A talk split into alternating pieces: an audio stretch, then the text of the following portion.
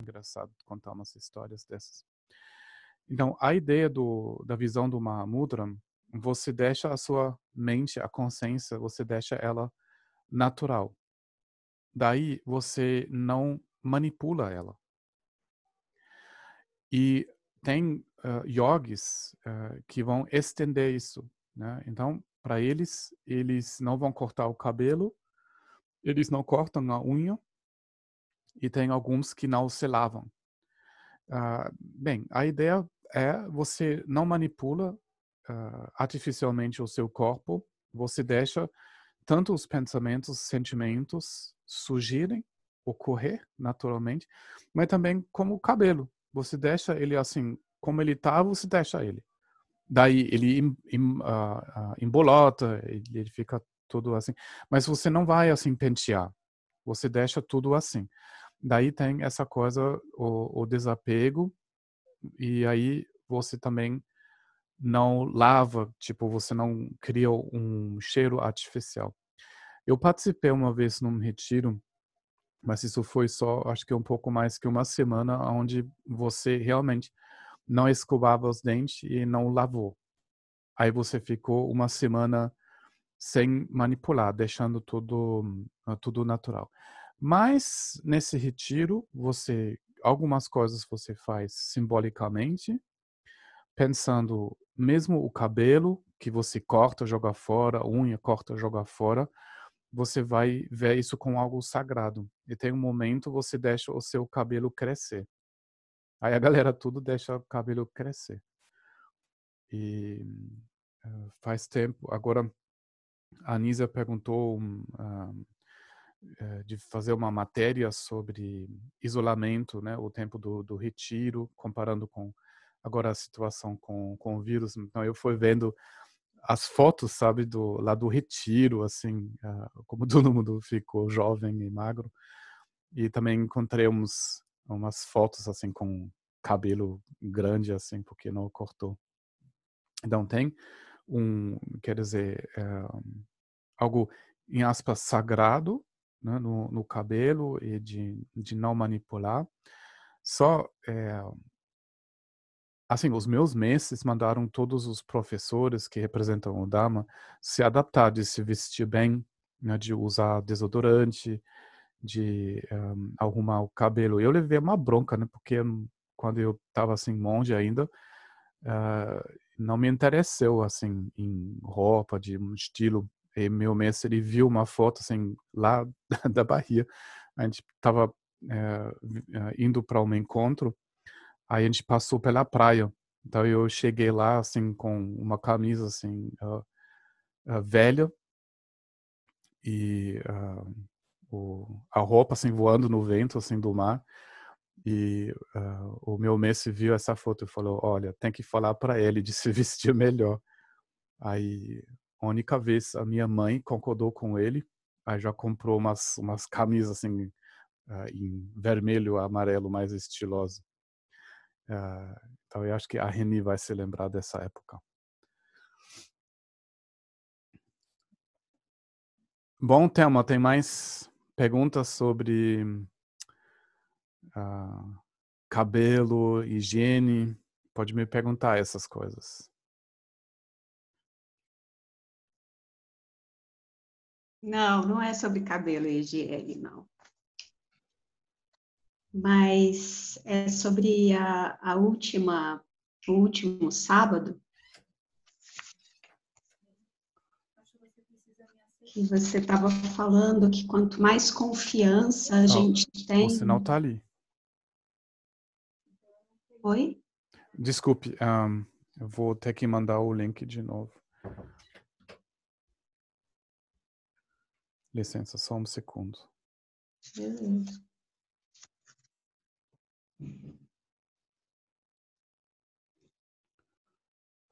Fala de novo, desculpe.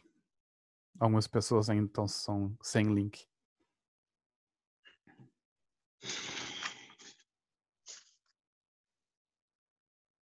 Bom, é, a sessão passada você começou falando de Klesha, Daí em, a gente passou pelo Karma Chakra. Quando você estava falando sobre o primeiro passo do Karma Chagni, que é parar, que dessa vez você tinha definido como conter e reverter pela abertura, que eu achei bem legal. Ressoou em mim. Aí você fala que quando a confiança aumenta, o medo diminui. E com uhum. mais confiança, purificamos mais karma.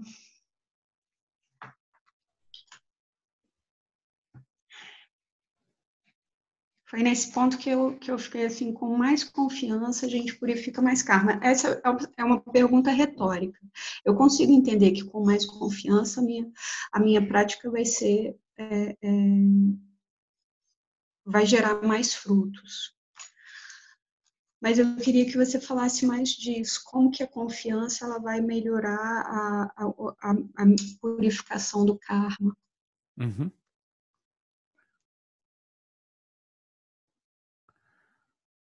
Ok, deixa eu ver. Daí, uh, para entender isso completamente, nós precisamos um, pensar nesses 12 elos da ocorrência em interdependência. Né? Um, tudo em volta da, da confusão e do esclarecimento, uh, isso é em cima desses 12 elos.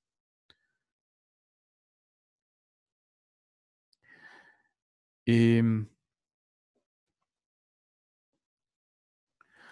o que, o que acontece que nós sofremos uh, vários véus, né? repetindo, os véus são uh, coisas que nós uh, estamos criando através dos nossos quereres e tem o véu uh, cognitivo. O véu cognitivo ele quer dizer que você vai ter um objeto da percepção. A percepção não está aberta e ela se se resume em um sujeto apegando um objeto. Essa relação depois fica emocionada. Essa relação quer dizer você gosta o objeto, não gosta o objeto e com muita intensidade você interage com ele. Então, o véu emocional é a energia, né, a, a força do, do desejar, mas isso também cria hábitos. Né? Então, agora tem o véu cognitivo, que basicamente é o dualismo, tem o véu emocional, né? os cinco categorias de emoção, e tem o véu dessa criação de tendências. Então, nós podemos sentir que é, esse véu das tendências, que basicamente, imediatamente, quando nós percebemos algo, que isso gera uma reação. A gente pode dizer é subconsciente, pré-consciente, ah, até subconsciente está hum, é, interessante esse processo que é, um objeto aparece que eu já estou gostando ele, um som ele aparece no meu ouvido eu já estou gostando ou não gostando. Se aumenta, uh, ah, dói, então já não estou mais gostando porque está alto. Nós achamos que essa reação vem do objeto, então, nós achamos que os objetos são ruins, são, são gostosos, são bonitos ou feios. Mas, na verdade, isso é só o segundo momento. Aparece um objeto, ele é a percepção apenas de uma forma. O que a gente chama uh, forma pode ser tanto um som, pode ser também uma cor, pode ser realmente uma forma, mas mesmo um sabor ou um, um cheiro uh, é uma forma. É, isso só a linguagem da ciência da percepção, né, dizendo isso. Depois, a forma ocorre, ela deixa uma sensação. Por exemplo, o frio, o calor, um sabor. Então tem é, é basicamente como uma pequena explosão, é uma uma faísca que que acende quando a forma a percepção de forma, bate na consciência através do órgão sensorial, acende. E depois ele passa por uma avaliação conceitual.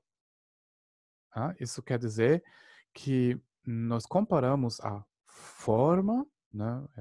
É, você imagina uma forma de um homem bonito, uma mulher bonita, você vai comparando com outras formas e estimula, porque a forma é muito bonita, o desejo de interagir com essa pessoa. É? E quando a pessoa fica uh, gorda ou não, não bonito no seu, na sua avaliação, você não quer comunicar com ela. Daí, nós não purificamos, em aspas, por duas razões. Primeiro, que nós solidificamos um objeto. Isso quer dizer, a gente alimenta o dualismo. Primeiro, isso impede a purificação por não reconhecer a ocorrência como uma aparência ilusória. Certo? Segundo, nós não purificamos porque nós deixamos nós sendo emocionados né, por um processo conceitual. Isso já é um segundo, um segundo nível. Né? Lembra que a gente fala sobre o definitivo e o provisório ou relativo. Então, ao atribuir uh, características que objetos, pessoas, sons, cheiros, formas não têm, nós criamos karma. Então, a emoção vem, ela leva-nos a, a agarrar, a interagir com o suposto objeto separado. Daí isso cria novo karma. Né? Então, isso é exatamente o oposto da purificação. Aí, remexido por desejo, interagimos de novo, de novo, de novo. E samsara, por exatamente essa razão, é, é sem fim porque nós estamos perpetuando ele o tempo todo.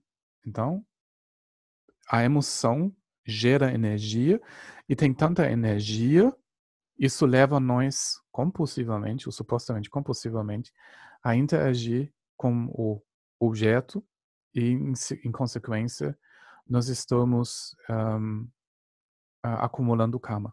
Agora, nós vamos querer reverter esse processo.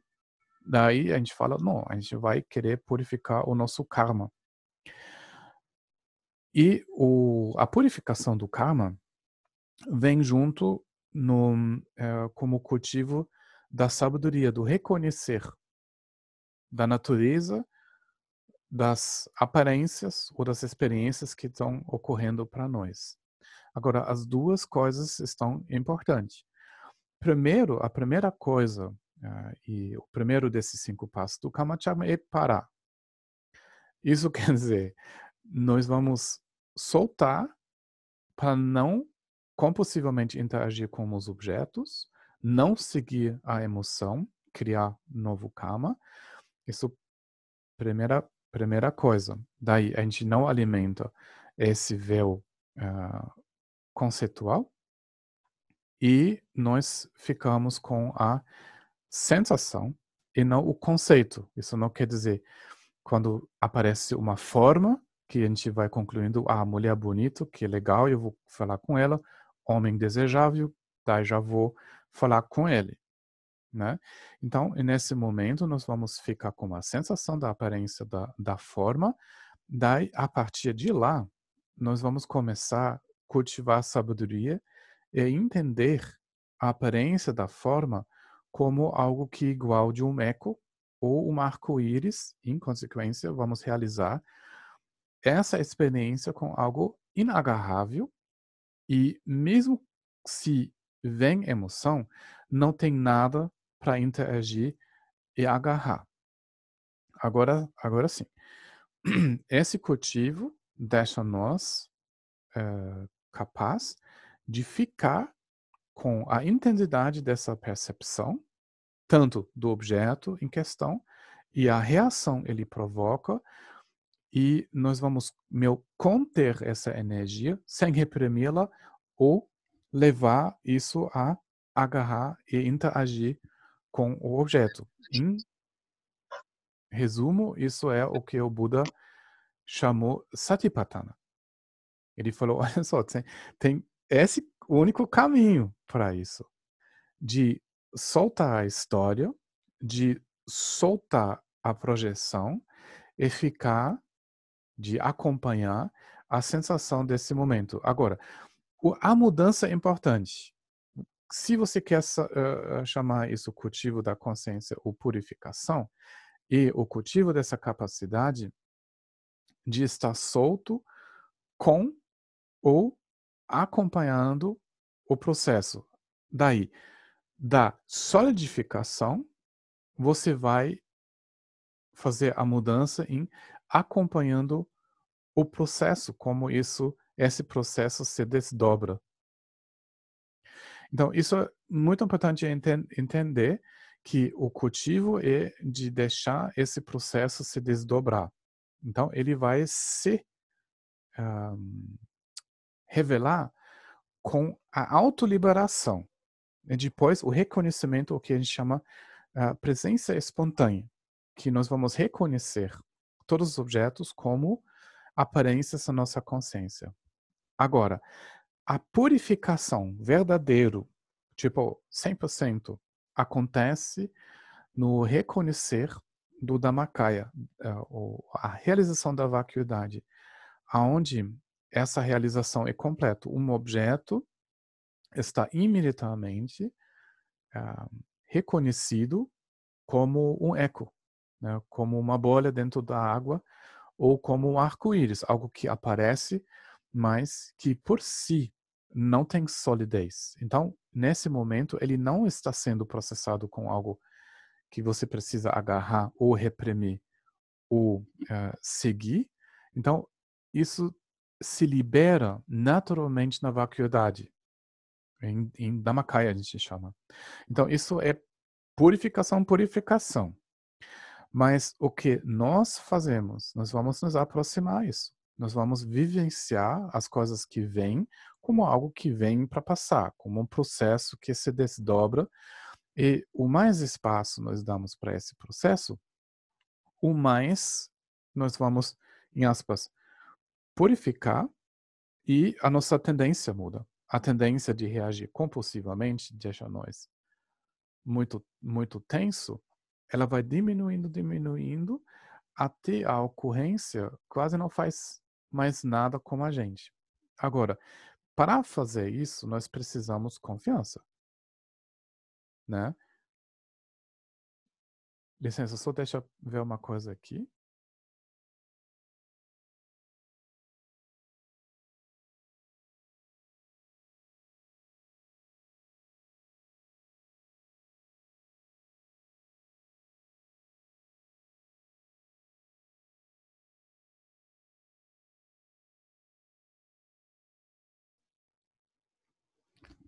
Desculpa.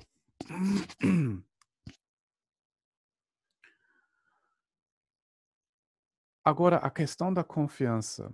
Uh, não é assim que a confiança é um objeto que nós podemos uh, alcançar. Não é assim que, tipo, um lugar existe confiança e a gente precisa, sim, pegar essa confiança e nos apropriar dessa confiança. Então, obviamente, a confiança tem algo a ver com o medo. E o que é o medo? O mais eu acho que eu sou, né? o mais eu acredito nessa sensação que eu sou aqui dentro, o mais o que fica fora vira desconhecido. Obviamente, quando eu olho para mim, eu não posso perceber, eu não posso deixar a minha antena para o que lá, o que está lá fora aberto. O mais preocupado que eu sou comigo o menos eu posso me abrir para as necessidades e a realidade de outros, obviamente. E o mais isso está sendo reprimido, o mais isso se vira algo desconhecido, o mais isso dá medo. Então pensa de novo esse exemplo o Buda deu com a onda e o oceano. O mais a onda existe que eu não, mas eu sou a onda. Eu preciso sobreviver. Eu preciso ser a onda mais desejada que todo. Eu preciso ser a onda mais bonita. o mais ela insista, o menos ela percebe o movimento natural do oceano. E o movimento natural do oceano vira uma ameaça. Isso quer dizer, o mais autopreocupação, o mais medo eu tenho do movimento natural, da morte e da mudança. Então, o mais eu agarro, o mais a, a mudança ela está ameaçando, uh, o, quer dizer, o, o objeto que eu estou agarrando ou a identificação com algo sólido. Daí, se abrindo, dizendo eu vou acolher, eu vou sentir, eu vou praticar o satipatthana, tanto assim a meditação andando ou sentada, quando eu estou comendo, quando eu estou cultivando essa vivência hum, processual, mais me abrindo para esse processo, eu vejo que, na verdade, não, eu não preciso seguir isso tão densamente. Eu não preciso dizer, não, mas eu estou fazendo isso, eu estou fazendo isso, eu quero isso, eu não quero isso. Então, eu faço a experiência num ambiente assim agradável da, da sala da meditação ou junto com a sanga, que eu posso deixar espaço. Eu posso o processo ocorrer, até eu vou, vou sentir que o processo me faz bem, a percepção se acalma e a clareza mental está aumentando. Em outras palavras, eu estou cultivando a confiança de me entregar para o processo natural da vida. Então, o Buda, ele alcançou a confiança absoluta. Então, ele solta, ele solta, ele soltou uh, completamente. Daí a confiança se completa na realização da vacuidade, né? uh, realizando o, o Dhammakaya, uh, você não percebe mais o meu, que você precisa proteger, que você poderia perder, e a sua percepção aumentou o nível do oceano, e dentro do oceano, o movimento natural das ondas pode acontecer, e esse movimento natural das ondas está sendo realizado com a expressão do amor, que a gente chama é, Rupakaya, um, é, uma manifestação do amor para o bem dos seres. Né? Aí, nesse momento, a confiança se completa. Né? Aí, a purificação ah, está sendo instantânea.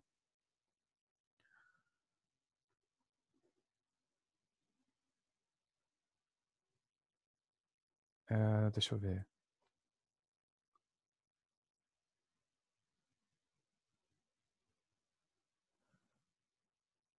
Tentar a oxidação é mínima, não entendi. Eu teria uma pergunta quando tiver espaço aí. É, deixa eu ver, eu estou lendo aqui, boa tarde, peço licença para... Ah, tá, tá bom. É...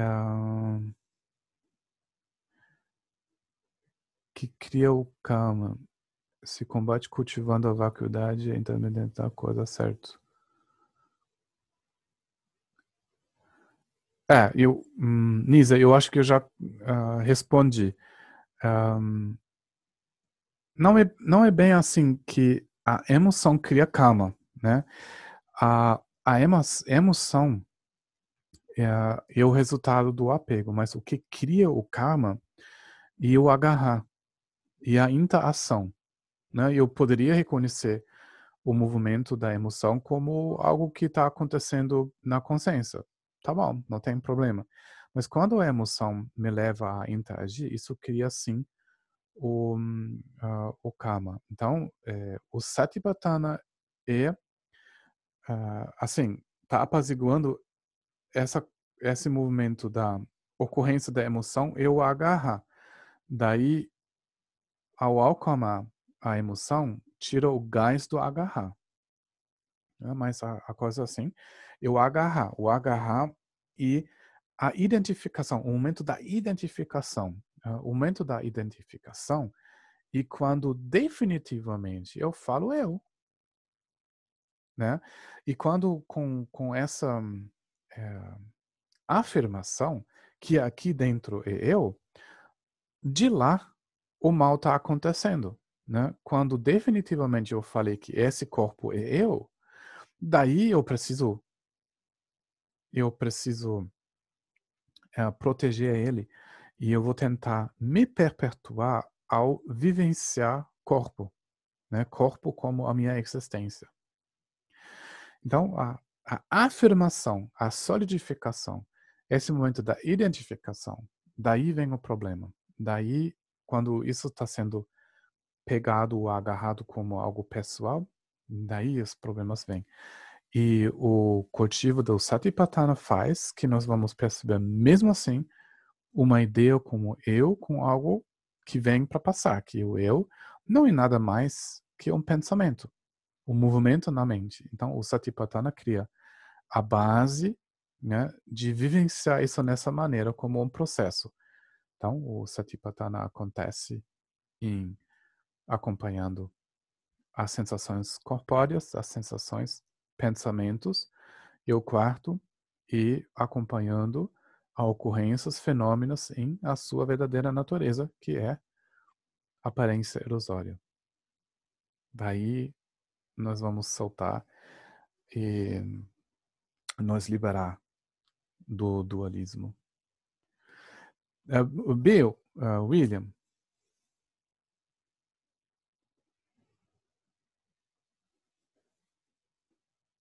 Ah, é para fazer a pergunta? Você não quis? Quero. Ah, é o seguinte, é, tem muito a ver com isso daí, com esse assunto, com esse ponto. É, que até a minha Anisa perguntaram sobre emoções, porque aconteceu, uh, tive o sonho de novo do medo. Ainda bem, assim, acho que foi uma reza que eu fiz. E ela aconteceu de uma maneira muito incrível, vinculada a coisas de trabalho. Foi muito interessante. E, de repente, começou a aparecer novamente a figura da máscara que ia se formando, que foi aconteceu no primeiro sonho. Aí eu me lembrei da aula. aí eu lembrei da aula. Aí Aí eu falei, pô, esse que eu acho interessante, a confiança que nasce no ensinamento, né? Porque aconteceu um momento que eu, olha, é difícil acreditar eu falando isso, mas a figura foi, foi mostrando, quando eu, eu falava, não, tudo bem, isso aí até aí não me assusta não. Ele foi fazendo figuras que começou a ficar insuportável. Eu, tinha hora que eu falei, vou sair correndo, vou sair correndo, vou sair correndo, de tanto assustador que era, e só figura, gente. E, mas eu lembrava da aula, não, mas é, é, é, eu já vi na aula, tal, vou ficar. Aí a pergunta é bem aí. Que eu, eu, eu resisti a ficar, consegui ficar e olhar mas um pouco diferente de um outro sonho que eu realmente integrei uma vez, o medo sumiu, que foi assim, eu, eu parei de lutar, me entreguei e falei, não, tudo bem, se, se é assim, eu aceito então e tal, aí as imagens desmancharam. Dessa vez o que aconteceu foi que eu senti o, o frio do medo aqui na, na, nesse chakra e eu senti tensão da minha parte assim, né? A pergunta é exatamente essa. Isso significa não integração, provavelmente. E, é, e outra coisa, medo, a gente costuma falar medo em aula, assim tal, mas são muitos medos. Uh, então, é, a questão se, se tem muitos, muitos medos. Uh, na verdade, a dinâmica do medo é o não reconhecer da verdadeira natureza, tá? Isso é a primeira coisa que resume todos os medos. E esse medo é um produto do nosso querer existir. Né? Se a gente quer ser, continuar identificar com as candas gente quer perpetuar nossa história, o nosso corpo tudo mais, a consequência sempre é medo, não tem discussão. Depois, na vivência, uh, os medos podem hum, ter várias facetas. Eles podem ser muito forte, num síndrome de pânico, pode ser um frio na barriga, né? pode ser uma incerteza, uh, pode ser uma forma de instabilidade, pode ser várias. Uh, no, no corpo, né, nós podemos sentir, hum, vamos dizer, hum, dois, duas assim facetas principais que são é, os medos existenciais, né? Quando você acha que a sua vida está em perigo, isso pode ser em cima de eh, dinheiro, né? ou uh, ter medo de, um, de uma doença, né? Com, como agora, assim, muitas pessoas estão assustadas porque acham que podem pegar um, um vírus, né? São coisas existenciais. E tem outro tipo de, de medo uh, que uh, vem da rejeição.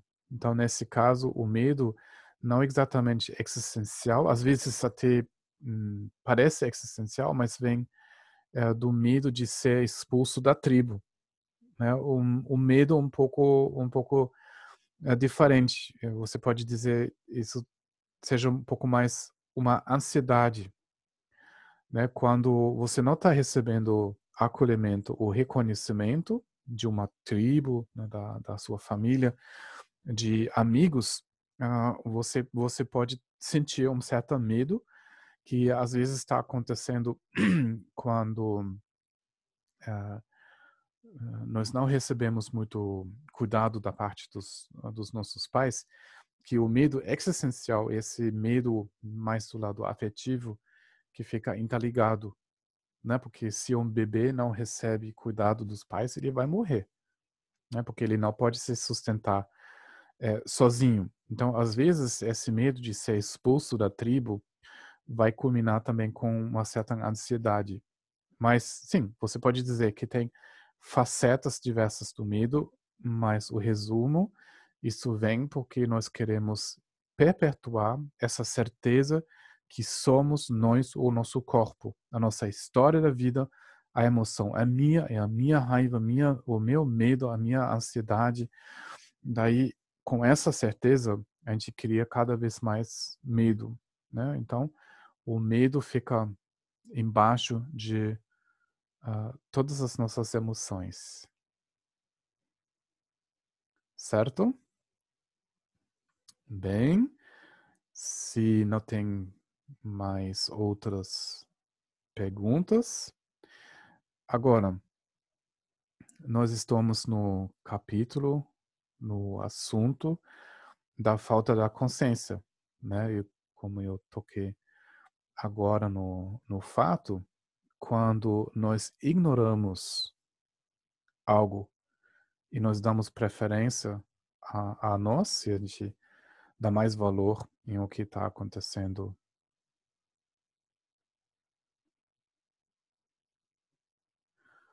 uh, eh, para nós, o outro vira o desconhecido. Então, isso nesse mesmo momento uh, vira um, um, um, medo, uma, uma possibilidade que o que a gente não conhece vai nos agredir e vai nos colocar em, uh, em uma forma de perigo. Então, isso é onde começa o medo, a raiz do medo. Daí, uh, nós, fizemos, nós fazemos algo muito estranho. De uma maneira, nós precisamos, em todos os momentos da nossa, da nossa vida, nós precisamos provar para nós que nós existimos. Nós estamos perpetuando uma ilusão. Agora, como nós estamos definitivamente identificados, isso quer dizer, em outras palavras, esquecemos que somos Budas, esquecemos que somos o oceano, a nossa existência ou nossa percepção fica definitivamente limitado em sendo um sujeito, uma onda em contexto ou em contradição ou em conflito com o movimento de outros, outras ondas. Então isso gera essa essa incerteza. E como tem incerteza, ela nos leva a fazer estratégias.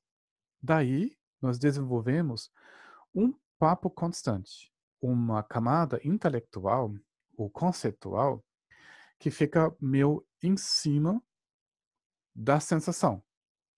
Na sensação, na experiência, na mera, pura experiência, lá fica também a realização da natureza, a verdadeira natureza mas a gente prefere não sentir essa verdade, porque tem esse frio na barriga. Se nós vamos conhecer isso, nós vamos perder nós. Então, a coisa começa com um esquecimento de não ter mais acesso nesse, nesse nível, quer dizer, da, da nossa consciência um, original, deixa nós com essa dúvida e a gente se acostumou de contar a história. Então a gente dá muito valor em pensamentos, na nossa história e conversamos o tempo todo. Daí, quando vem sentimentos, nós temos um monte de estratégias para não sentir isso. Daí, vem a estratégia do torpor, vem a estratégia da sonolência, vem a estratégia de a dissociação. Dissociação quer dizer que a gente meio se retira da realidade, nós vamos assim mal interpretando tudo, né? A gente entra completamente nessas uh, nossas projeções. Tem a estratégia da distração, obviamente, quando algo fica desagradável, a gente pensa em outras coisas. Tem um, o, o torpor, né? tem até o sono, tem sonho. Todos, todos esses sentimentos, todas essas dinâmicas são, na verdade, estratégias de lidar com incerteza.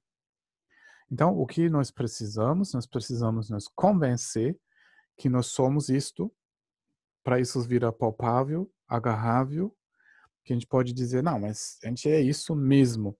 E o resto nós precisamos reprimir. Tá, isso é a ligação entre uh, o medo, instabilidade e a falta de consciência. Né? Porque a gente poderia pensar que são duas coisas, mas eles são interligados, eles são uma coisa só. E nós estamos lidando com essas, hum, quer dizer, estratégias. O que aqui é importante que nós precisamos alcançar uma nova estratégia. E o que é importante que nós vamos acolher as nossas estratégias samsáricas e não tentar colocar outras no lugar dela. Né? Não assim que, que nós precisamos atacar o nosso torpor, ou a gente precisa atacar a nossa distração. Né? Nós precisamos desenvolver uma certa amizade com essas estratégias para não começar a reprimir exatamente essas estratégias. Então, reprimindo ou indo contra essas estratégias aumenta a confusão. Agora, seguindo os, as palavras do primeiro Jungle Control, ele falou o seguinte: olha só, não tenta não ter. Com certeza você já tem. E ao tentar de não ter, você cria mais confusão ainda. Você está reprimindo e no momento quando você não percebe mais, você para praticar. Então a coisa aqui, nenhuma emoção e com certeza não a confusão. Não tenta não ter, não tenta não ser confuso. Não tenta não ser confuso. Isso não adianta. No momento quando você percebe a confusão, você está esclarecendo a sua consciência. Né? Ao momento se dá conta da confusão, você não é mais confuso certo? Isso é muito importante. Agora sim, hum, aqui tem uma grande diferença entre os tipos de dúvidas. Uh, quando na teoria da percepção, uh, da, eu acho que se chama epistologia uh, budista, a teoria da percepção, a dúvida um, tem também dois níveis primeira dúvida, ou dúvida definitiva, e a dúvida que ocorre quando na nossa consciência é, está dentro do dualismo.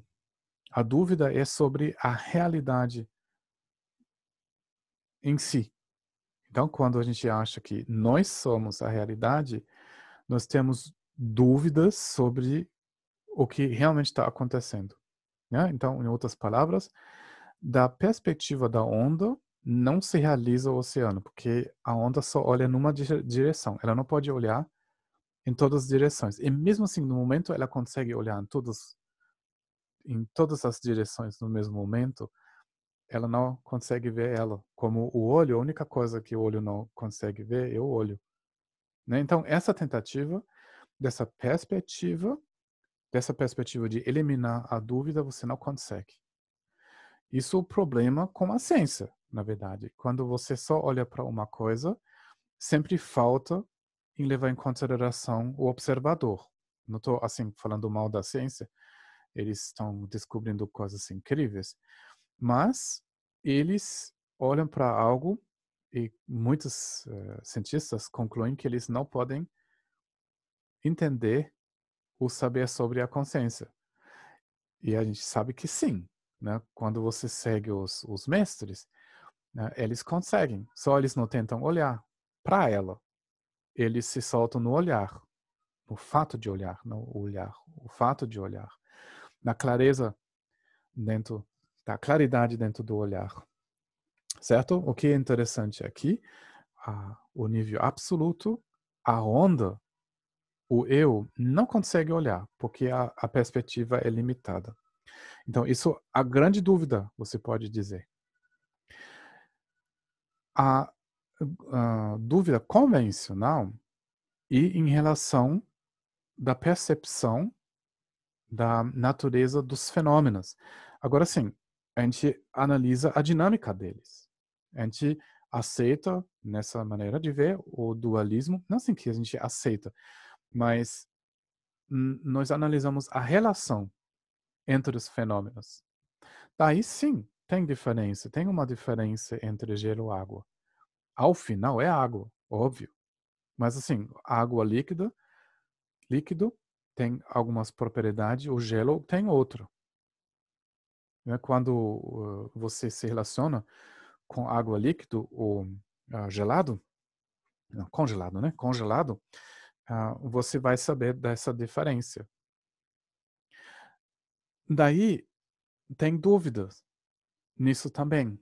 Daí vem a grande ajuda da ciência, porque eles estão tirando dúvidas. Então, eles tiraram a dúvida se a Terra é plano ou redonda, se ela gira ou não gira, se ela gira, também faz uma roda, roda em volta uh, do Sol, que o Sol também roda em volta de um núcleo da galáxia, a galáxia também voa, né, vai atravessando outras galáxias.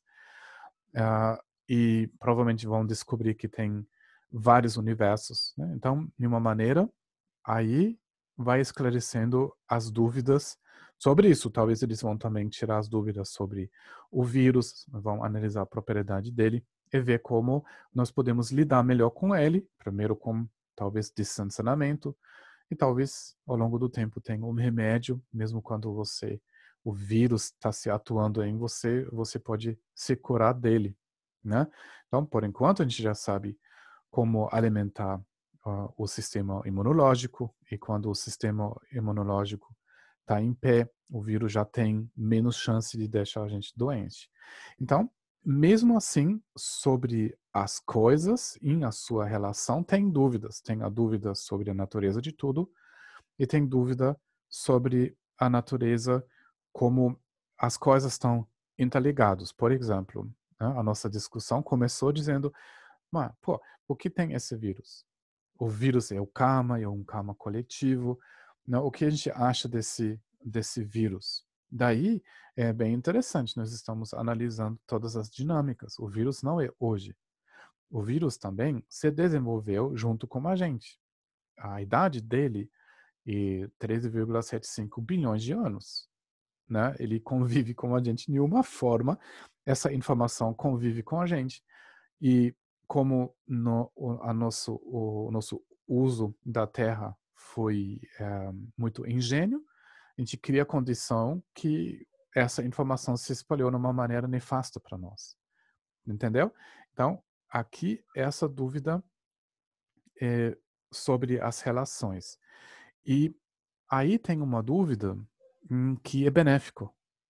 né? Quando eu tô pensando, por que tô doente agora? Por que tô com dor de cabeça?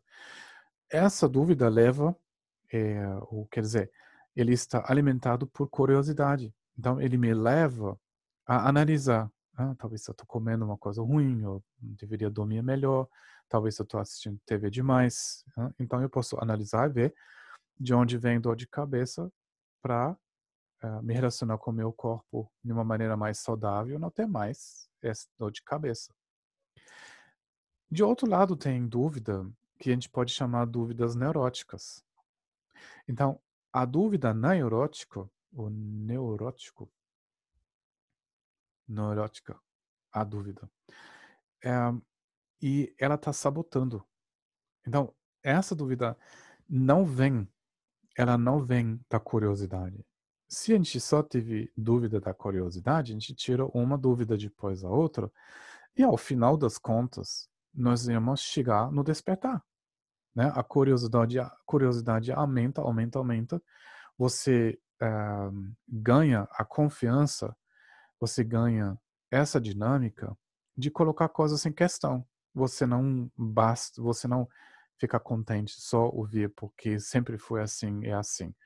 Porque o meu avô já fez assim, eu vou fazer uh, também. A curiosidade leva a analisar os processos, uh, vai colocar em questão é, a história, as crenças né, e a filosofia. Né? Então, essa dúvida é benéfica. Então, por exemplo, você tem um desejo para dinheiro, carreira. Daí, quando você não coloca esse desejo em questão, você vai comer, você vai consumindo, ou vai com muita ambição é, tocando a sua a sua carreira, aí no final das contas você só alimentou samsara e você você vai perceber talvez só no momento quando você morre que nessa maneira você não alcançou felicidade nenhuma. Quando você está curioso, você pode dizer, não sei, eu estou com muita vontade de ter um monte de dinheiro. Ou eu tô querendo comer muito essas coisas. Ah, eu, eu queria que todo mundo me conhece. Eu gostaria que todo mundo me ama. Quando você coloca o que vem do seu peito, do, do seu interior em questão, você pode ver, ah, então deixa eu ver. Então eu quero muito dinheiro. Então, com esse dinheiro eu faço o quê? Ah, eu compro casa, um sofá, uma TV. Daí pode ver, tá bom. Se eu tenho a casa, o que eu ia fazer com ela? Se eu tenho TV, o que eu ia fazer com ela? O carro, o que eu faz, ia fazer? Daí você começa a analisar, mas para quê? Para que isso? Aí depois você pode analisar mais, você segue mais a sua curiosidade. Ah, se eu tenho a casa, estou dentro da casa, como eu vou me sentir? Ah, eu vou me sentir mais seguro. Hum, com o carro. Ah, então pode ser que o carro muito chique. Então as pessoas estão me olhando. E para que isso é importante? Então imagina todo mundo olha para você. Ah, eu estou me sentindo aprovado.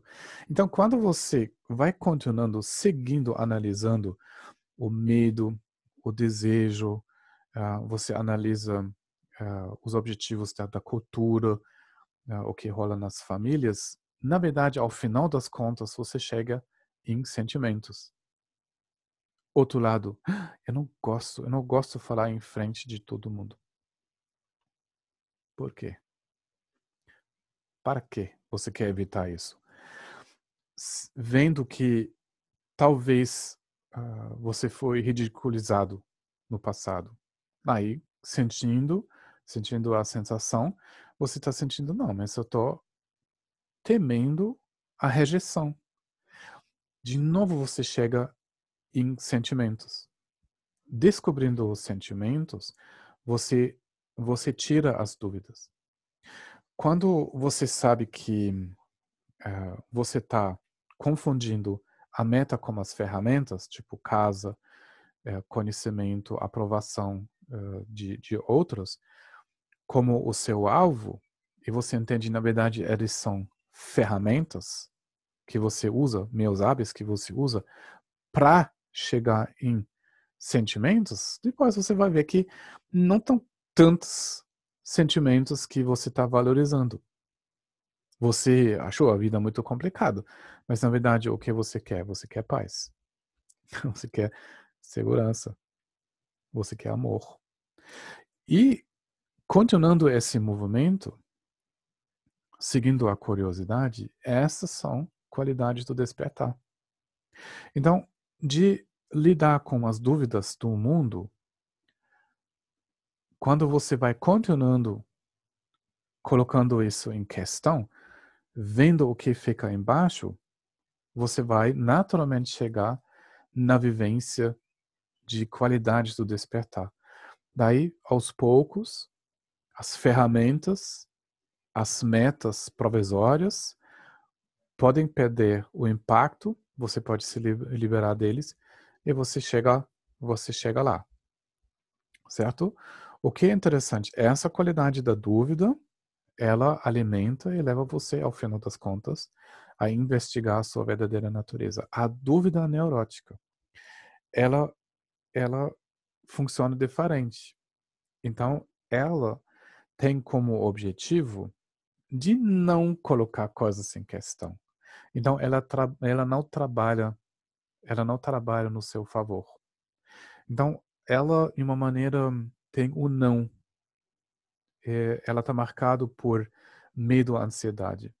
Então, quando você fala, ah, por que não fazer isto? A dúvida, ah, não, mas talvez não vai dar certo.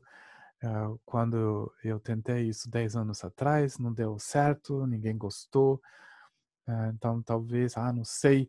Então, o que acontece? Que a dúvida neurótica ela sempre chega numa barreira. E da barreira, ela não perfura, ela não vai mais no fundo, ela, de novo, não se vincula com o sentimento, ela não está esclarecendo os sentimentos, ela pega de novo um conceito. Então, ela conta a mesma história. Ela repete, talvez, uma história que já todo mundo na sua família já contou ou vivenciou. Então, uma história que foi passada de uma geração para para outra, um sentimento que foi passado uh, ah, para outro, que cria esse bloqueio que você não perfura, mas você está sabotando. Isso quer dizer, ela não trabalha no seu favor, porque ela vai negar certas qualidades. Ela vai te dizer que a sua meditação não está suficiente. Ela fala, ah, você deveria meditar mais ah, você deveria fazer uma outra prática. Né? Então, ela um, eh, sempre traz uma certa uh, negação junto. E com essa negação, você, um, eh, em inglês, to, to bounce off, você, você sempre, você, uh, como chama? To bounce off. É prata. Hã? Ica. Ica, Ica. Como? O avião vai, é, como é que diz? Quando ele bate, não dá Arremete, certo. Né? Arremete. Arremete. É, mas quica também, é, dá um kick sem a bola. Tum, tum, tum, a gente chama de kick no português. Kick? Kicar. Kicar. Ah, eu gosto disso. Por que vocês não falaram essa palavra legal para mim antes? Eu ia usar todos os dias um pouco. Kicar. Mas vocês entenderam. Então, a, a dúvida neurótica, ela defende, mas não coloca em questão a nossa existência limitada. Então, quer dizer, ela quica das limitações e ela prefere dar mais uma volta em conceitos limitadores. Então, ela vai no passado e não no, no passado ela vai achar uma razão e ela é, o que você soltou, ela rapidamente vai reconstruir para ter a prova que não vai nunca dar certo.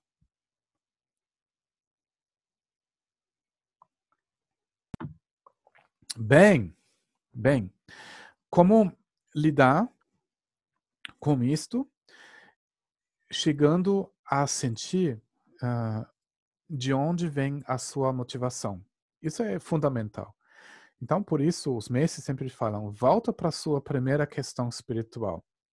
Né? Porque na primeira vez na sua vida entrou uma perspectiva que, que houve, ainda hoje tem, o poder de colocar isso tudo em questão.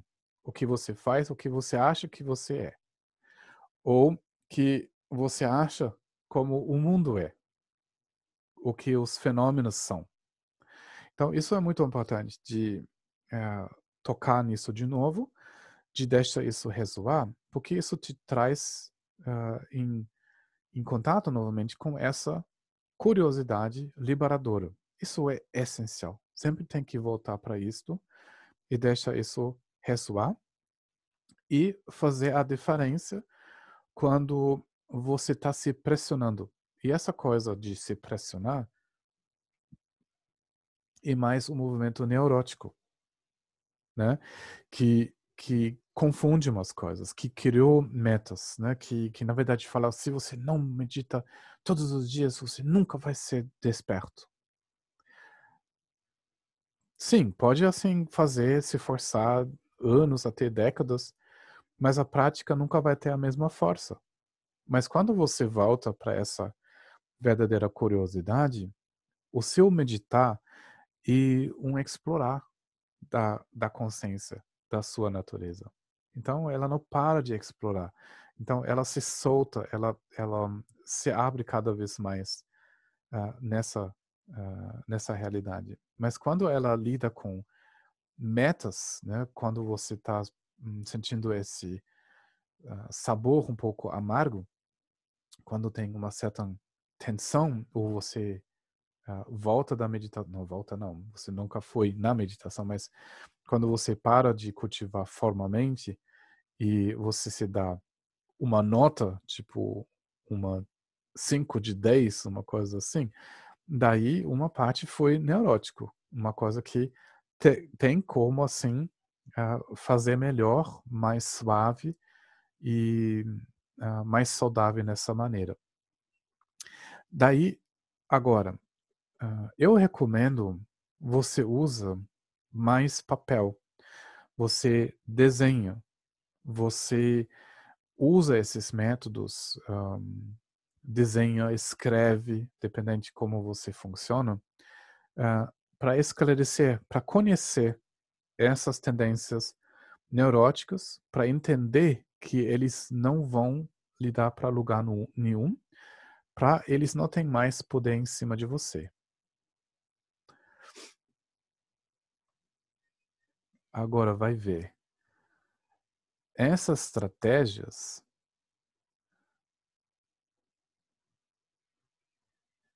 podem ser muito inteligentes.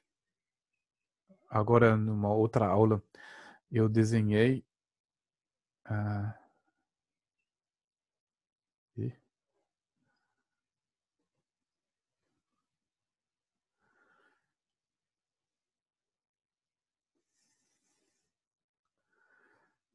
esse exemplo com dinheiro.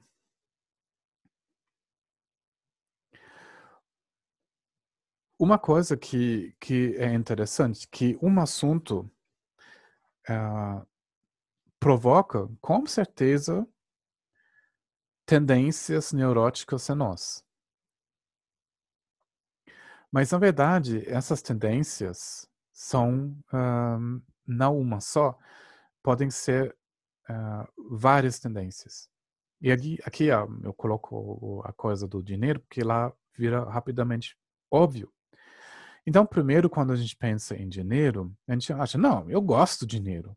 O mais que eu tenho, o melhor. Aí eu posso comprar coisas, eu posso fazer coisas. Aí, nós vamos ver. Dinheiro, nossa, tem muitas possibilidades. Em cima das possibilidades, o dinheiro me dá poder. Eu posso fazer o que eu quero, posso viajar, né? posso até uh, pagar alguém que faz coisas legais, né? Que ele leva o dinheiro em, uh, em casa, ele pode também fazer coisas legais.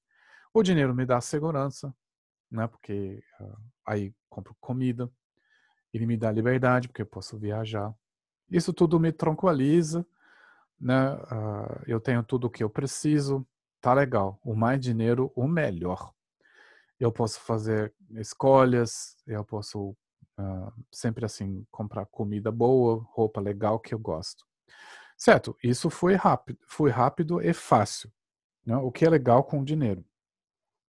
Então essas estimulam uh, bastante o meu desejo. Então eu quero muito dinheiro.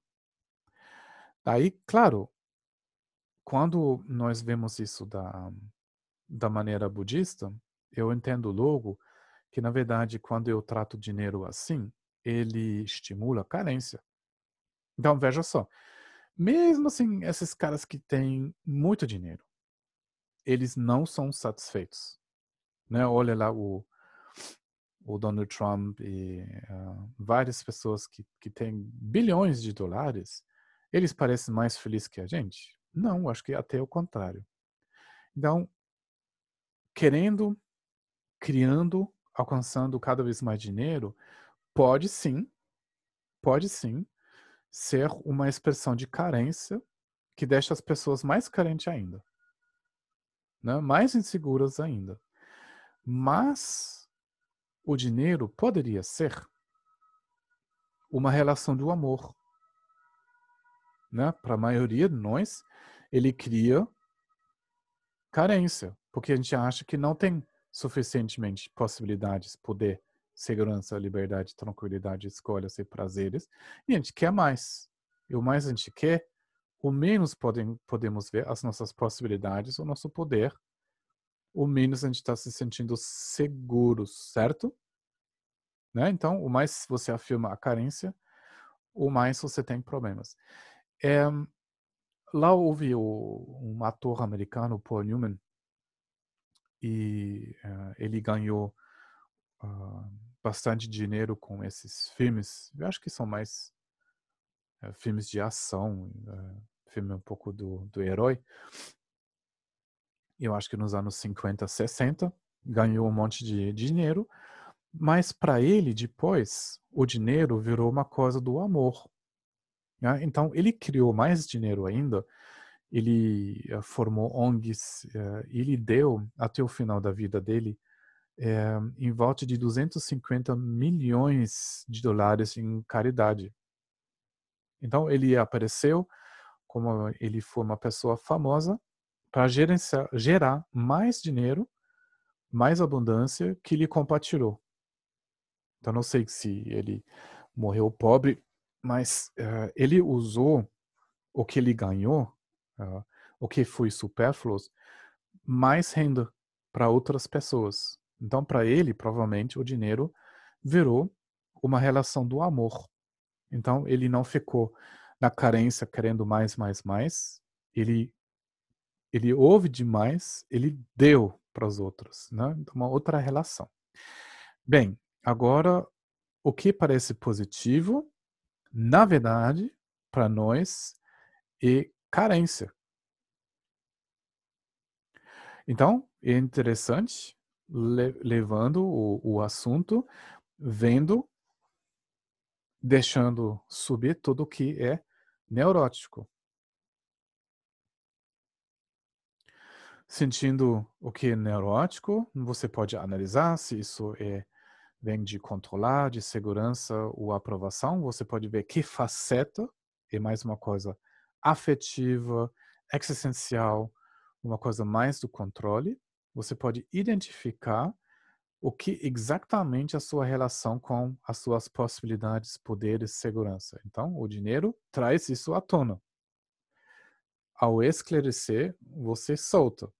Então, você solta tudo que é carência, e aí o caminho está livre para o dinheiro se vira uma relação do amor.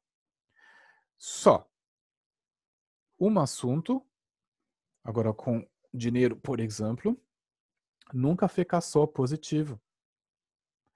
E mais complicado ainda. Vários assuntos, eles ressoam nos dois lados. E quando você olha bem o dinheiro também, quando você pensa, pô, é, quando eu tenho muito dinheiro, nossa, vai ficar pesado porque eu tenho muita responsabilidade. Aí, quando tem muito dinheiro, eu preciso cuidar muito que ninguém rouba. Daí, também quando tem muito dinheiro, e todo mundo sabe, eu vou sentir vergonha. Eu vou sentir vergonha porque as pessoas não vão acreditar que eu ganhei esse dinheiro. Eles vão achar que eu sou ladrão. Daí, com esse tudo dinheiro, vem muito compromisso. Vai ser muito pesado. Daí eu vou ter muito medo, né, que eu vou ser alvo, alvo da dos ciúmes, alvo uh, dos ladrões. Também eu vou me sentir muito culpado. Quando eu tenho muito dinheiro, mais que meu pai, eu vou me sentir culpado. Ou quando eu tenho mais dinheiro que os outros, eu vou me sentir culpado, nem posso assim aproveitar. E até tem, tem religiões, como, é, por exemplo, o catolicismo, de ter muito dinheiro feio. Acho que só a igreja pode ter muito dinheiro. Daí um bom católico é pobre. E entre os budistas também é um pouco assim. Né? Quem tem muita grana, ah, provavelmente é muito orgulhoso. Ah, ele tá, tá com muito apego. Então, quando você olha bem, né, analisando os ensinamentos do Buda, né, que uh, nós podemos chegar nessa conclusão, melhor de não ter dinheiro, né, porque ele cria muito apego. Bem, o que acontece que uh, o dinheiro na nossa consciência ele se solidifica ele gera apego, porque a gente apega os dois lados.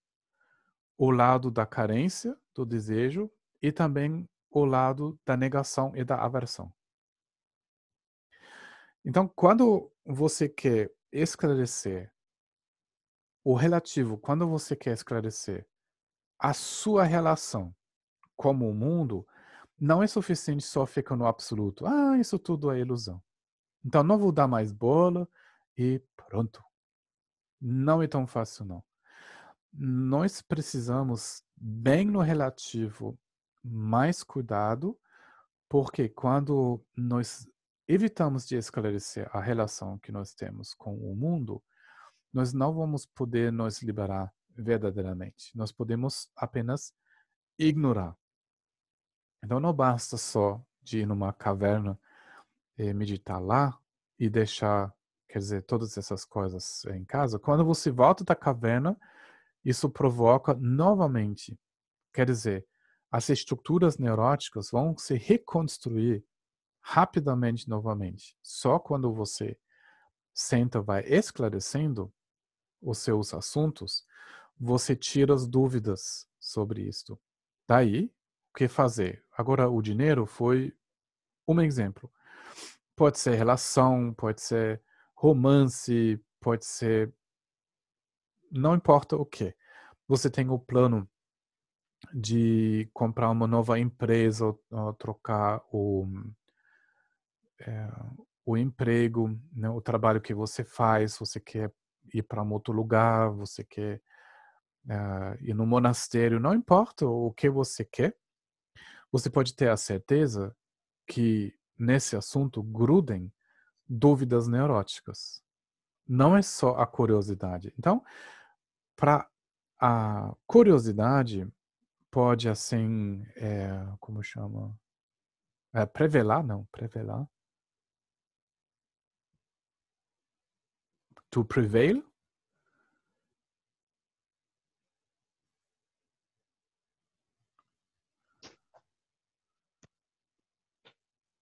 Prevail é prevalecer.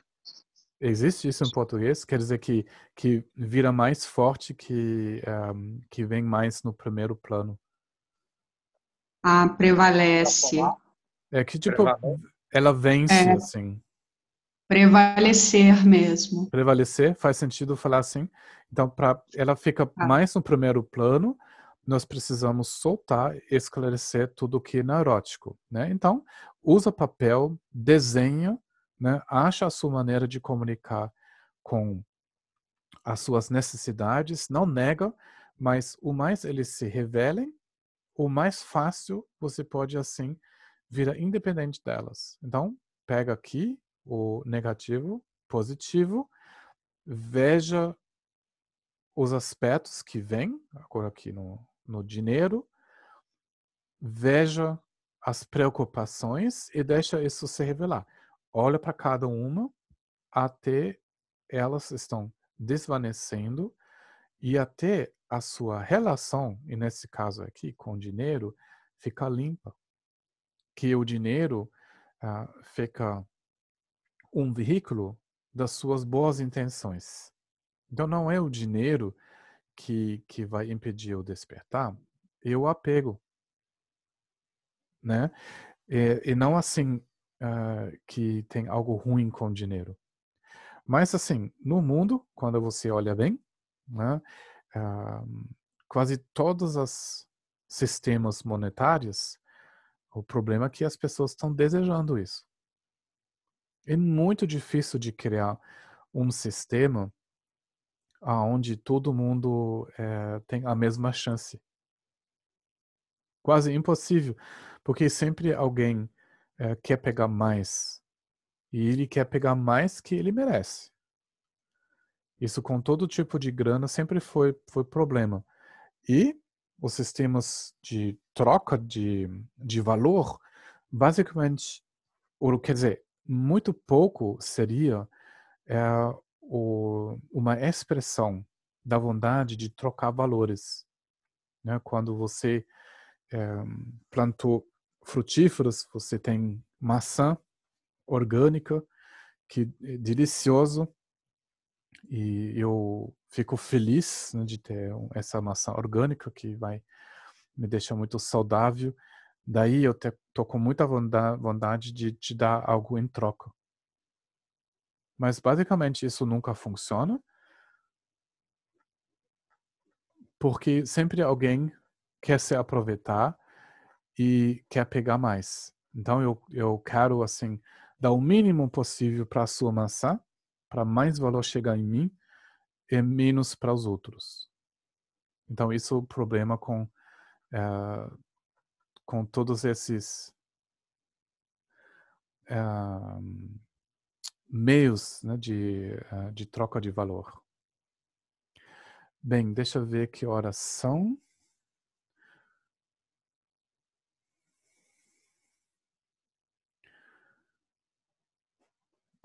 Preciso ver na minha lista o que eu preparei aqui.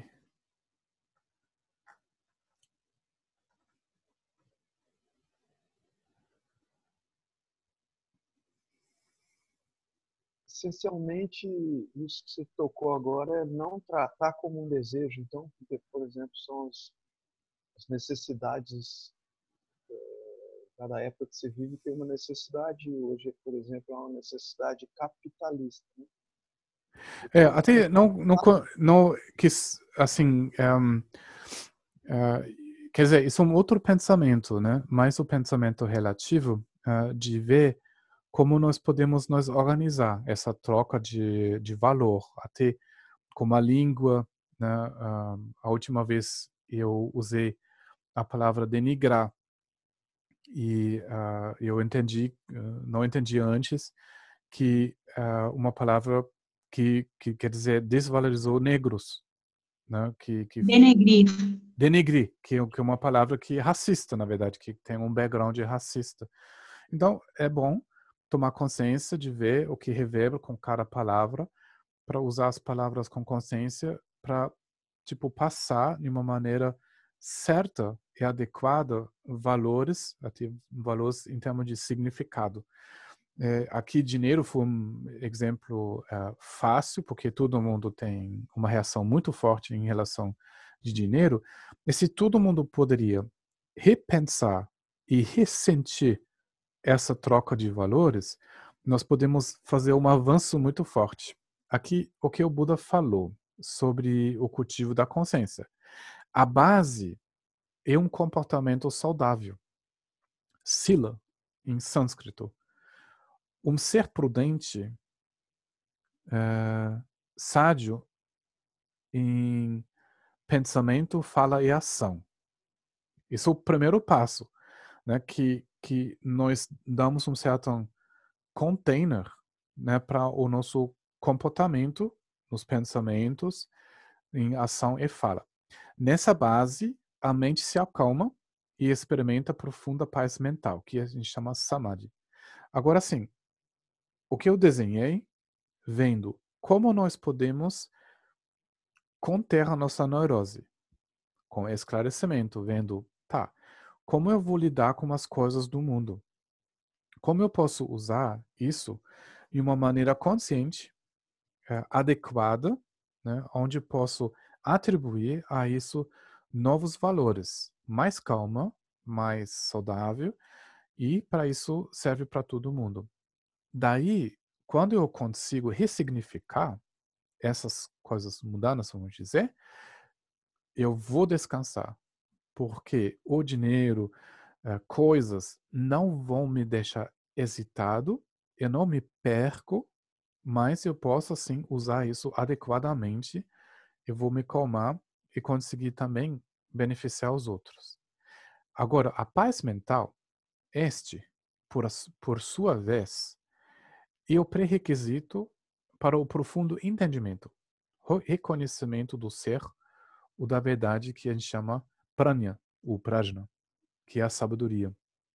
Agora sim, nós precisamos manter a visão do definitivo, do despertar, da liberação total de todos os seres, a realização do Buda em mente, mas nós precisamos tratar o relativo, a nossa relação com a nossa forma física, com a nossa comida, com a grana, a maneira de falar, as palavras que a gente usa, como a gente olha para outros, né? A gente precisa deixar isso entrar em todas as facetas da nossa vida e a neurose, o que move nós inconscientemente ou subconscientemente, isso não domina mais o nosso o nosso comportamento.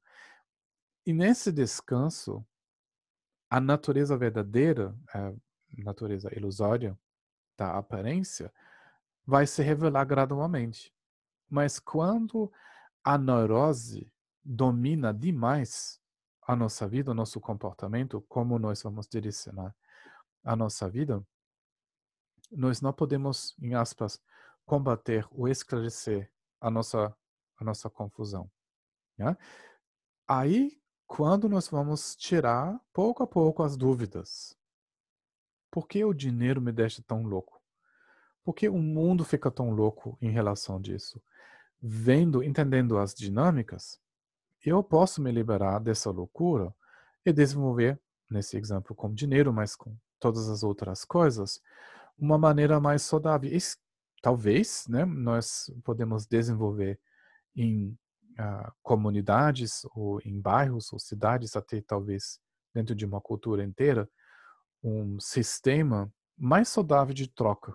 A gente pode deixar uh, dominação, nós podemos uh, agressão atrás e em valorização mútua viver entre nós muito mais saudável entre os humanos, entre os outros seres e também em relação com a Terra. Mas isso só acontece quando nós vamos reconhecer, acolher e soltar essa dúvida neurótica. Né? Então, o esclarecimento vai aos poucos nessa tomada de consciência para deixar atrás esses movimentos movimentos neuróticos.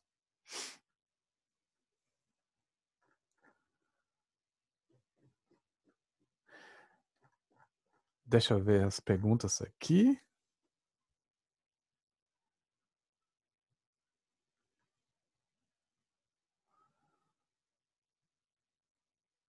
É, deixa eu ver.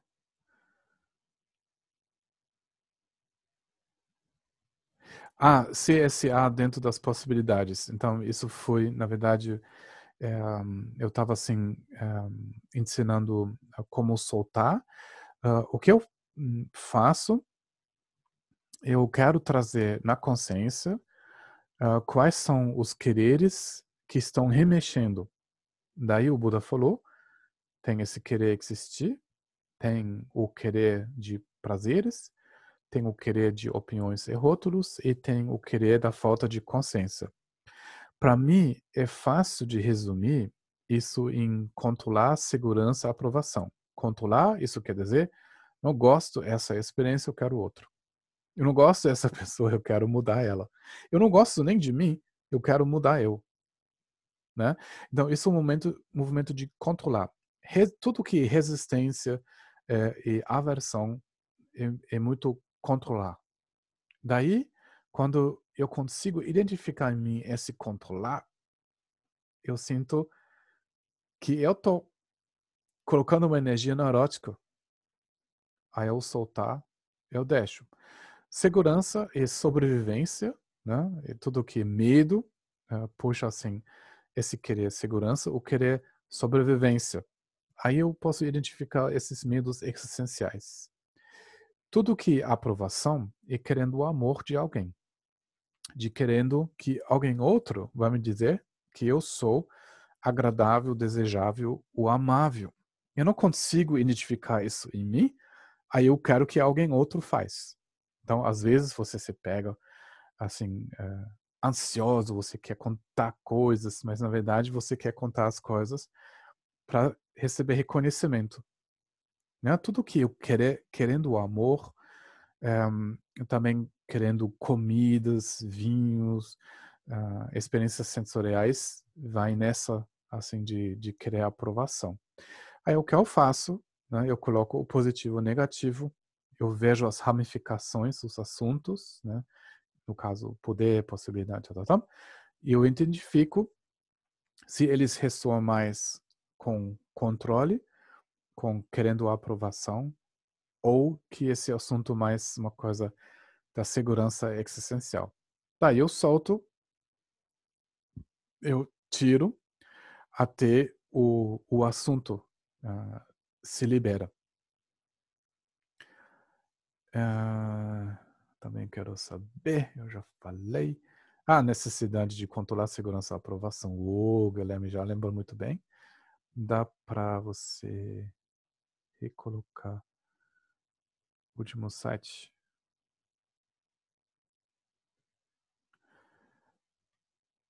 É, posso, posso mostrar ele de novo, mas acho que já foi.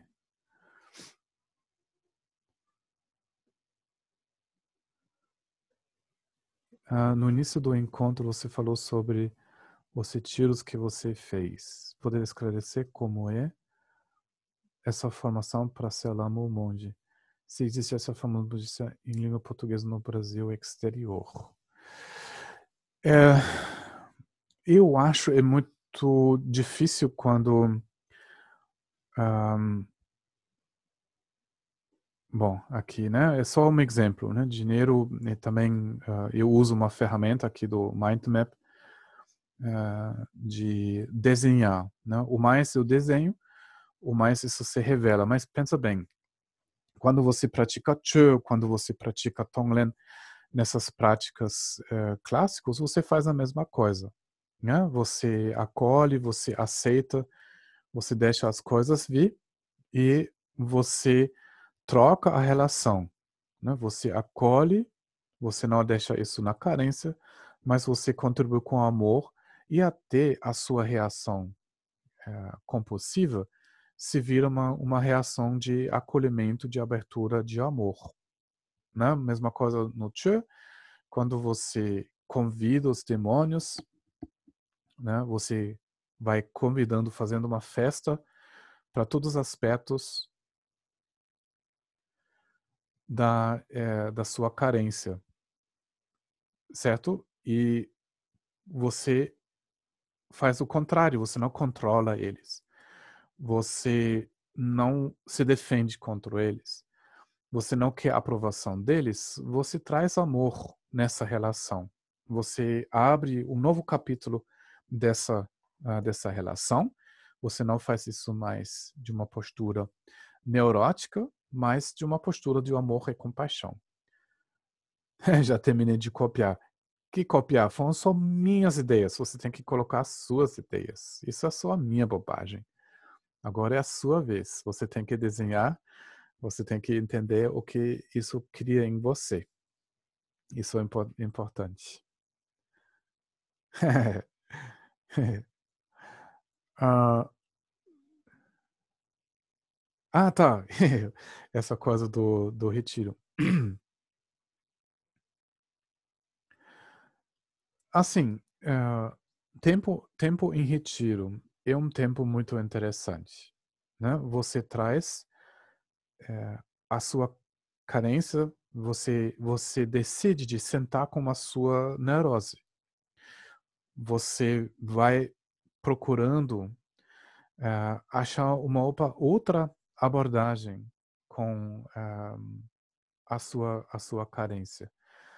um tempo de esclarecimento, um, um, é, um ambiente uh, muito proveitoso de colocar em obra a sua curiosidade. Mas quando você já vai no retiro pensando, ah, depois eu vou ser lama, é já um, um objetivo muito carente, você pode dizer. Um, quando você pensa, ah, então eu vou passar tanto é, tanto tempo em retiro, aí depois eu, eu uh, quero assim ser um lama, uma pessoa que ensina os outros, uh, pode ser uma motivação ainda limitada. Né? Primeiro, o que tem que ser muito forte é a curiosidade, a de, uma determinação muito forte de todos os dias acordar e olhar na mesma mente limitada, né, até os véus se dissolvem. Mas mesmo isso não é suficiente. Você tem que ter uma noção como que é isso de ajudar outros. Né? Só curiosidade, na verdade, ainda não é suficiente. Né? Você, você precisa ter uma uh, uma curiosidade muito grande em uh, querer entender e acompanhar os outros. Eu vi um, um retiro pode ser muito longo para alguém uh, que, que pensa em samadhis, em uh, experiências espirituais. Isso trava muito rápido. Mas quem já ajudou outros, né, quem já trabalhou no hospital ou uh, já ajudou outros, tem mais facilidade. Então, o mais caloroso já o seu coração, o mais fácil é esse tempo. Daí, uh, surgiu, principalmente na Kamakagyo, essa coisa do retiro três anos. Como surgiu essa ideia do retiro três anos? Um, em três anos, isso é uma coisa assim, auspiciosa, vamos dizer. Em três anos, quando você nunca perde a consciência, você fica consciente em todos os momentos, em cada instante, você pode purificar todo o seu karma. Né? São tantos momentos, tantos uh, movimentos energéticos. Uh, teoricamente, você poderia ser um Buda depois de três anos, três meses e três dias. É um número auspicioso, místico, vamos dizer. Ninguém, ninguém consegue. Né? Você dorme e depois você briga porque alguém pegou a última batata, então você fala bobagem. Então você chega lá com, quer dizer, ainda muito ingênuo, né? Não assim que você pode assim realmente conseguir de ter uma consciência aberta, relaxada durante esse tempo. Mas assim, eles pensaram, né, uma coisa auspiciosa, e nesse tempo você entra e você recebe toda toda a transmissão da linhagem.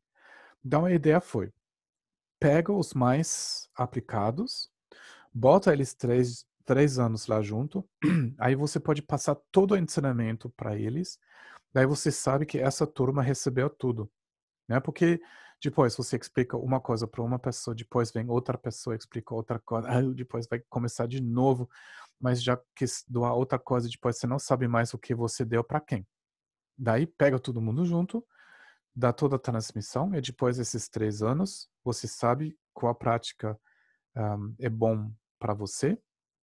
Depois você sabe todos os rituais, né, uh, todo, todo o aspecto da prática, daí você foca na sua prática. A ideia é essa. Só assim, é, o resultado não foi muito bom, como as pessoas ocidentais, porque a pressão é muito alta, uma língua diferente, rituais estranhos. Um, não foi muito bom, porque as, as pessoas não conseguiram passar pelos seus processos e realmente relaxar. Então, o nosso mestre Genrin ele falou o seguinte, não vai adiantar, não vai funcionar, é demais. Então, ele cortou o programa na metade e, além disso, ele esticou o programa em dois retiros, três anos. Ele falou, é importante, você aprende uma prática, daí você tem amplo tempo para praticar essa prática, para relaxar com ela. Então, quer dizer, o nosso jeito de praticar foi já muito mais ligado na prática e não assim um ataque tanto como tantos rituais. Depois, uh, o que a gente faz agora? Né? Quando realmente você quer praticar, você poderia praticar três anos. Para poucas pessoas, isso é adequado. Né? Quer dizer, um tipo de loteria ainda. Né? Se o seu karma é bom, a sua motivação é forte, você pratique duas vezes uh, o retiro de três anos, três meses e três dias. Depois, quando você realmente quer ser um professor, você aplica, você trabalha com dois tutores. Pelo menos três anos você vai aprender com eles como uh, ensinar, como comunicar com as pessoas.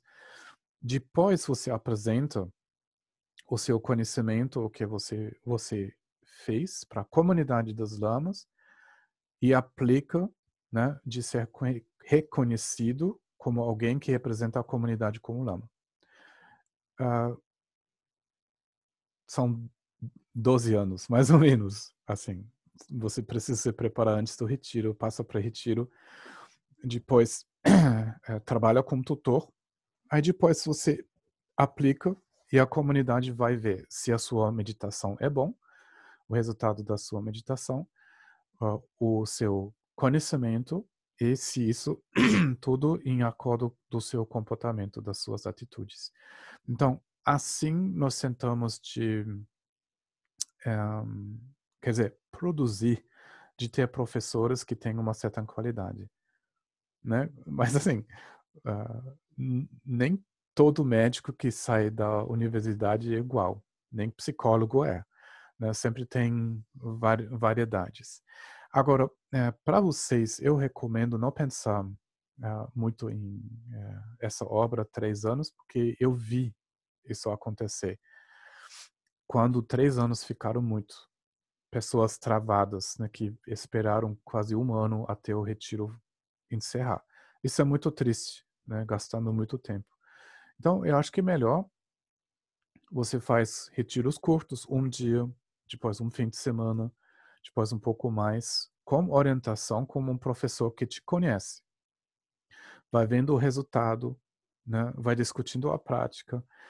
Aí, pouco a pouco, você vai ver a diferença em retiro, quando você volta do retiro, entra de novo no retiro, volta do retiro. Porque uma vez você entra em retiro, você vai ver que é, você pode, assim, não tratar certos assuntos. Né? Que você eu acho que todo mundo faz essa experiência. Eu fiz a experiência que eu, eu me pegou pela surpresa que várias coisas em mim não mudaram. Daí só depois eu entendi que nunca, nunca foi, na verdade, o objetivo de mudar. O que ia mudar, o que, o que muda é a relação que você tem com as suas tendências, o seu caráter, né? Aí você fica mais suave quando você você está se acolhendo mais. Daí essas tendências não dominam o seu comportamento e mais esse acolhimento. Mas assim, você se dá conta disso se os seus professores ensinam bem e se você tem essa mistura de às vezes em retiro analisando a diferença quando você de novo entra em contato com as pessoas se realmente você está com mais paciência ou você quer proteger a sua meditação. Quando você protege a sua meditação, você gasta tempo em retiro porque você apega em meditações que não existem. Tá, isso foi um resumo para não gastar tanto tempo contando histórias. eu falei é, que eu achei agora no armário uh, o pano, né, o zen, que eu usei no retiro Então, esse faz 22 anos. Eu dormi com ele, andei é, de dia. Ficou 10 anos guardado. É. O meu na do retiro, mas está aqui atrás de mim. É, o meu ficou no, no armário. No Brasil não precisa. Gelly, quando eu fico com raiva e me fecho para alguém, em uma relação específica, parece que isso reverbera em outras relações também.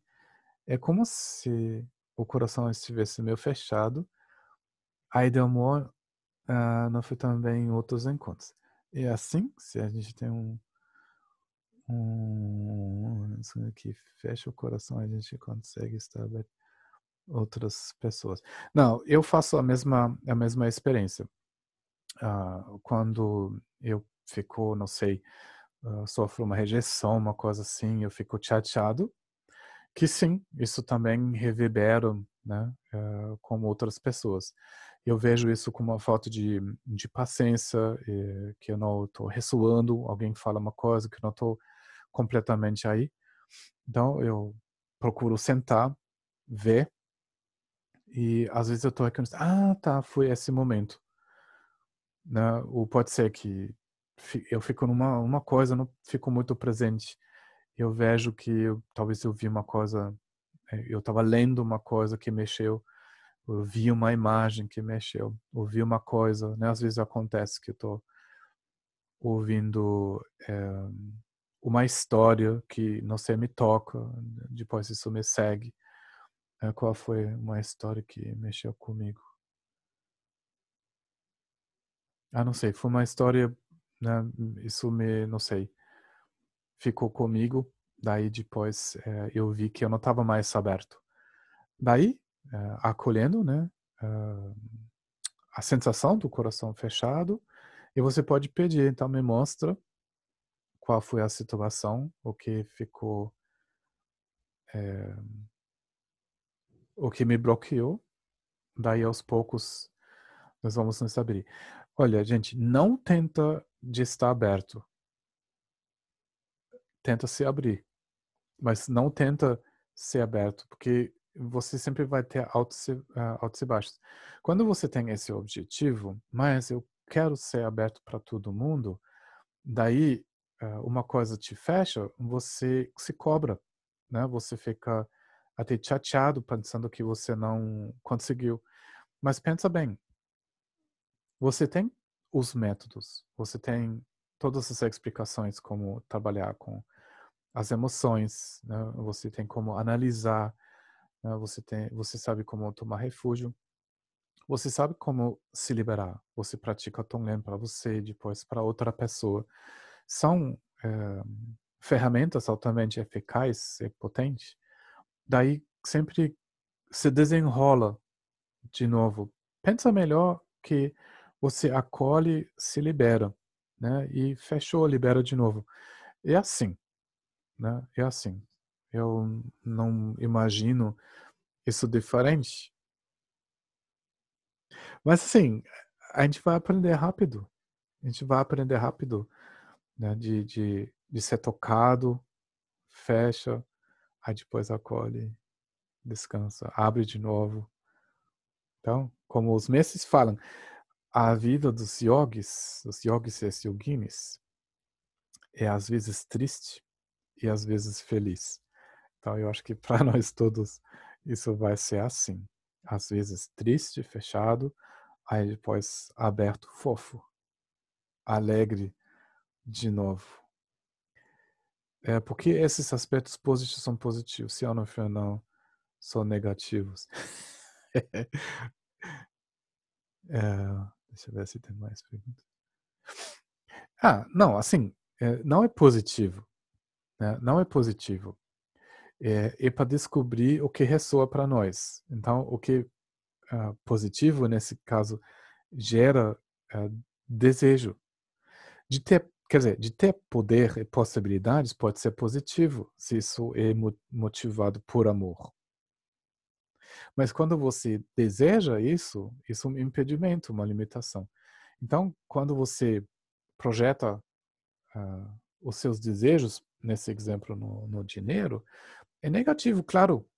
Isso, esses são os impedimentos, são uh, as ressonâncias neuróticas. Mas eles têm que vir à tona. Você tem que saber, né, para poder soltar. Aí também o que é negativo. É, é muito, assim, um, às vezes muito complicado, assim, o que a, a nossa mente faz. Por exemplo, uh, quando você está procrastinando. Daí, por que procrastinar? O que é positivo em procrastinar? Ah, sim, óbvio, porque quando você está procrastinando, você não está sentindo a sensação de fazer esse trabalho agora. Tá? Isso é o positivo. O que é negativo? Ah, porque isso quer dizer você é um fracasso, você não faz as coisas como você gostaria. Então, olha só. Um, você tá você tendo uma coisa, ah, não gosto dessa coisa, hum, não vou fazer não. E tem uma outra coisa que diz, ah, você é muito chato, você é muito folgado que você não faz. Então você tem duas coisas. Um, você agarra, não, eu vou fazer isso depois. E outra coisa, você está se cobrando. E o assunto fica preso em dois tipos de, uh, de projeção. É, é muito inter interessante. Quando você está na resistência com uma coisa, no desejo, a gente fica querendo e resistindo ao mesmo momento, mas tem coisas você fica muito na resistência. É muito interessante que você resista a uma sensação e você se cobra para resistir. Então, a coisa fica presa dos dois lados. Então, primeiro, solta a resistência, depois deixa você sentir a sensação desagradável, aí depois destranca. Mas só com cobrança, você, você trava mais ainda. Ou você faz um processo muito gastante. Então, veja só, a meditação, você acha a meditação chata. É, porque você você cria uma frustração. Você esqueceu o que cultivar. Você na verdade, vocês sabem como cultivar na meditação. Não pode ser desagradável, mas você resiste. Ah, depois você está se cobrando por não ser um budista bom que medita todos os dias em paz. Só ideias. Então deixa essas ideias subir. Então bota, em vez de dinheiro, bota a meditação.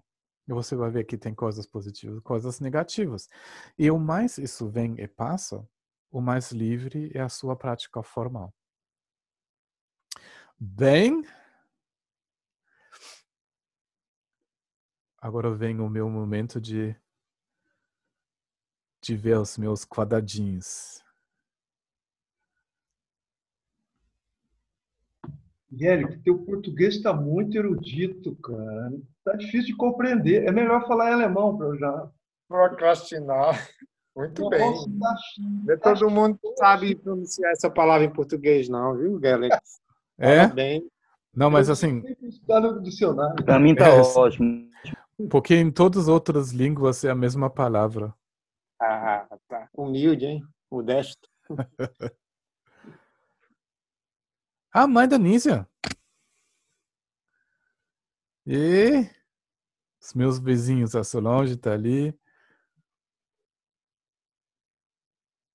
Daniel, você tá de onde?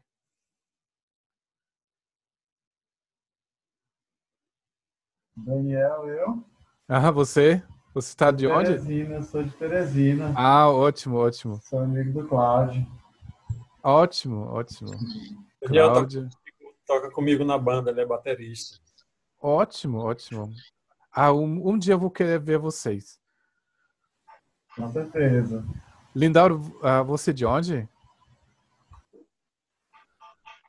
Teresina também. Ah, tá. Eu acho que a gente já se viu, né, pessoalmente. Eu fiz o seu último retiro aqui. Ah, ótimo. Às vezes no quadradinho o meu olho tá ruim, às vezes não tô reconhecendo, né? a Vera da Bahia, a Caê, João Gabriel, Adriano. Nossa, muitas pessoas de Teresina. Cortou uma são é tele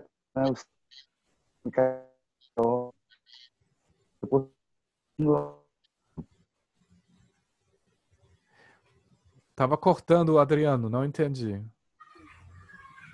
A, a Paula hoje tá, tá muito parecido com, com o João. Eu resolvi mudar de nome, Kelly. Não gostei mais do meu nome, não. É? Depo da Paula. E a Paula e o João agora, é isso? Isso, exatamente.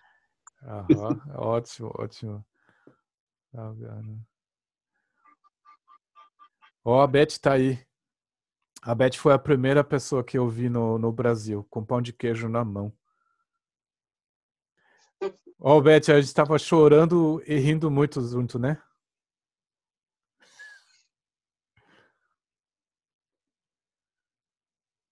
Tá bom, tá bom.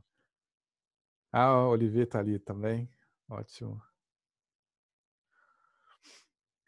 Bem, é, nós vamos ver na quinta-feira de novo. Né? Logo encerrou o assunto das, das emoções. Né? Nós podemos pensar junto né, do, do próximo assunto.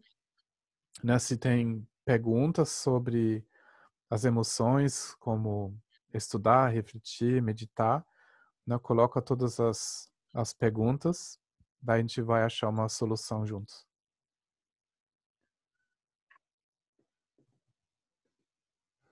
Oi, Lamanguele, eu não sei que na última eu perdi e assisti toda, eu não sei se você está entoando algum mantra, uma prece no final. Se tiver, por favor, uma prece no final para nós todos, para o mundo todo. Ah, sim. Vamos, vamos fazer. Vamos recitar um, um minuto ao Mani Padme Hum.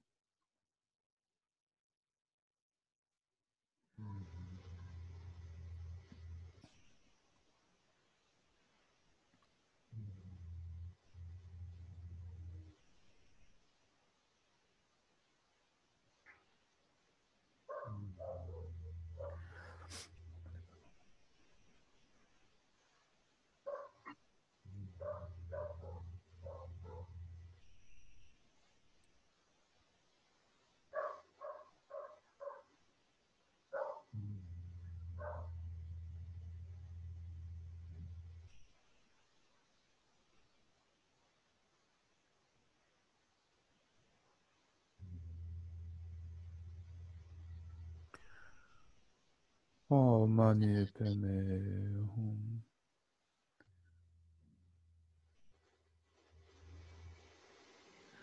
Sonandi damche zikbane tumne tene panam tamchene kega nache baba tobai sube tode rova rova show. Muito obrigado, bom fim de semana para vocês. Igualmente para todos. Obrigado, galera. Tchau.